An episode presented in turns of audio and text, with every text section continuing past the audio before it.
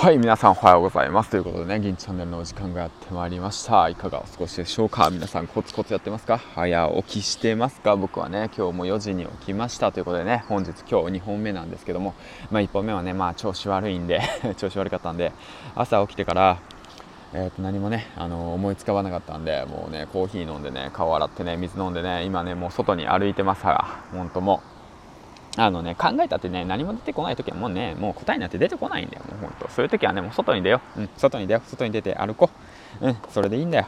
って思いながらやってます。ということでこの番組は現役工場勤務10年目サラリーマンがコロナの影響を受け将来の不安をね漠然と抱ええーと、自分らしく生きるために自分の力で稼ぐことを目標として朝の活動をメインで勉強していくっていうことを発信しています。ということでね、えーと、何も取りえない足りえもないねあの継続力も何もないね自分がねどこまで変わるかっていうことをね発信できたらいいのかと思います。はいよろしくお願いします。ということで今日で朝活が98日目ですね。はい。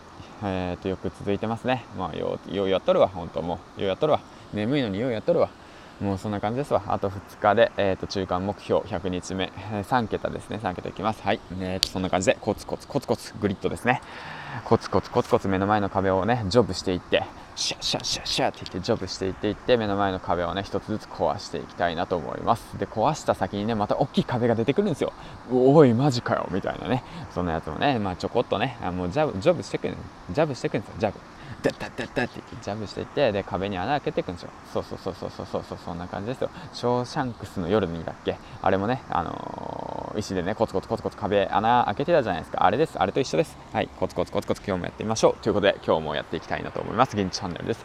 はい、よろしくお願いします。ということで、歩きながら行こうかな。はい、何も思いつかないからね。はい、うん、じゃあ歩きながら考えて、考えて、考えて、はい、考えて、今日ね、月曜日ということで、今日は月曜日ですね。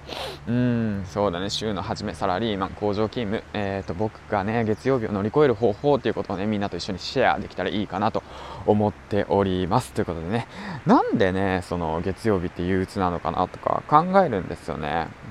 うん、なんでだ、なんでですか？やっぱ学校行きたく、学校じゃねえよ。職場行きたくないですか？まあ学校もね、行きたくなかったけどね、当時。うん、振り返るとね、俺今、職場より学校の方が行きたくなかったなって思うんですよね。うん。まあそうなんだけど、まあ、なんで、あのあなたは今の仕事やってるんですかって感じなんですよね。うん、本当自分に言い聞かせてるんですけど、今そうやって。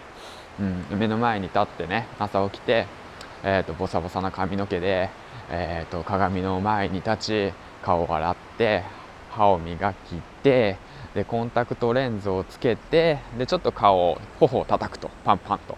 でその時にねえー、っと鏡にね見るんですよ。自分の目と目を合わせて。でこうやってつぶやくんですよ。えー、っとお前は今日今から行くところは本当にお前が行きたいところなのかと、うん、そんなこと毎日やっとったら頭おかしくなりますよね本当 逆に病み始めるわということでね。えーとまあそんな感じの月曜日なんですけども。何が言いたいかっていうと、うん、まあそうだな、何が言いたいかっていうと、まあ、何が言いたいんですかね。まあとにかく楽しくポジティブにいけってことですね。そのポジティブがなかなかできねえんだよっていうね、お前は俺の悩みなんて知らねえだろうみたいなね、風に思われるかもしれませんけども、まあそうです。僕はあなたの悩みなど知りません。はい。まあそうなんだよね。本当ね、人はね、もう本当にね、自分のことしか興味ない。うん。本当にそう。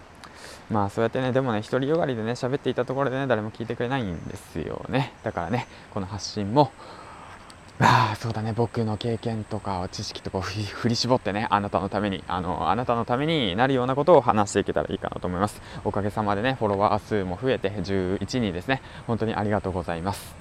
本当にありがとうございます。で、再生回数も、えっ、ー、と、もうすぐ200回転、回転ってなんで、200回いくのかな。うん、これの放送を聞いてる方たちっていうのはどういう方たちなのかなって、やっぱね、もう一度振り返って想像してみると、やはり副業をしたいなと思ってる方たちが多いのかな。そしてやっぱりね、そのサラリーマンっていう活動に関して、ちょっと疑問を持ってたりとか、不安を持ってたりっていう方たちが多いのかと思いますけども、うん。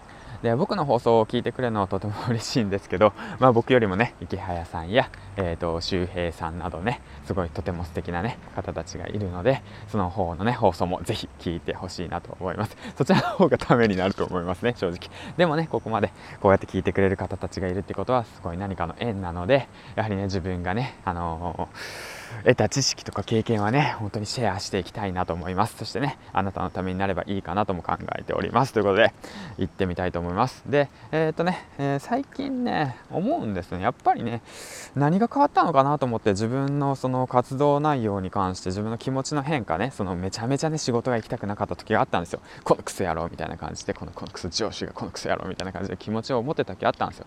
まあ、だって僕なんですけどあの今の会社一応10年勤めてるんですけどはい入ってねすぐね会社の社長にねこんな会社なんてやめてやるわみたいな感じで言っとるんですよ。あの 普通にあのなんだ忘年会みたいなところで。酔ってないですよ。全然酔ってないですよ。シラフで行ったんですよ。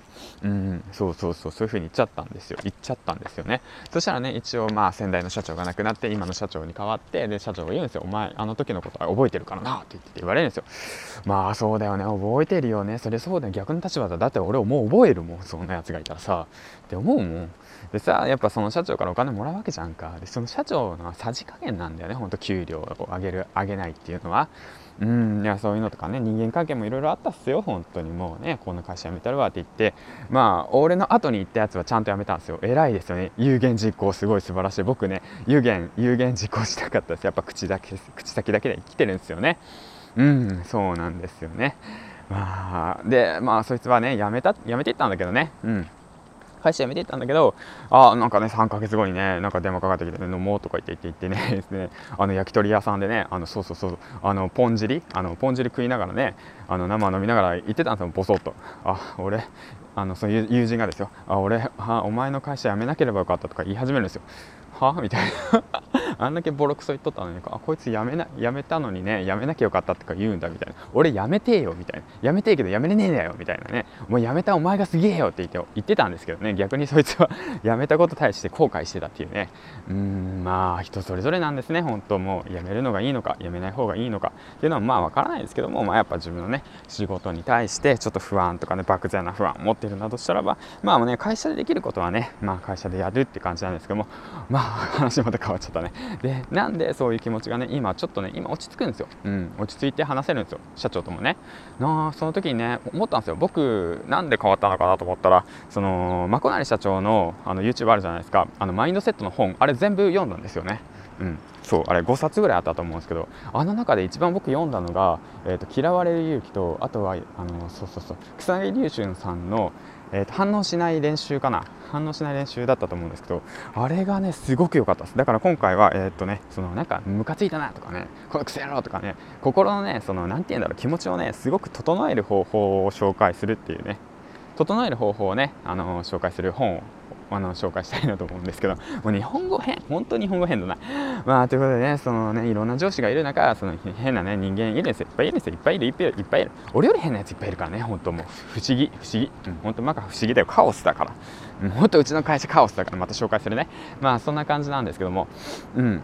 えー、だからその渡辺隆春さんの反応しない心こちらおすすめですね。この本を読んで僕がね今ね社長と対面で話してるんですよ。もう俺心の中めちゃめちゃざわざわしてるんですよ。このクソ野郎この野郎鉄パイプで殴ってやるとこのクソ野郎みたいな感じでいるんですけどもでもその心を俯瞰してみるんですよ。上からバーンっていって。もう一人のね、あ、のクズの僕が見てるんですよ上から。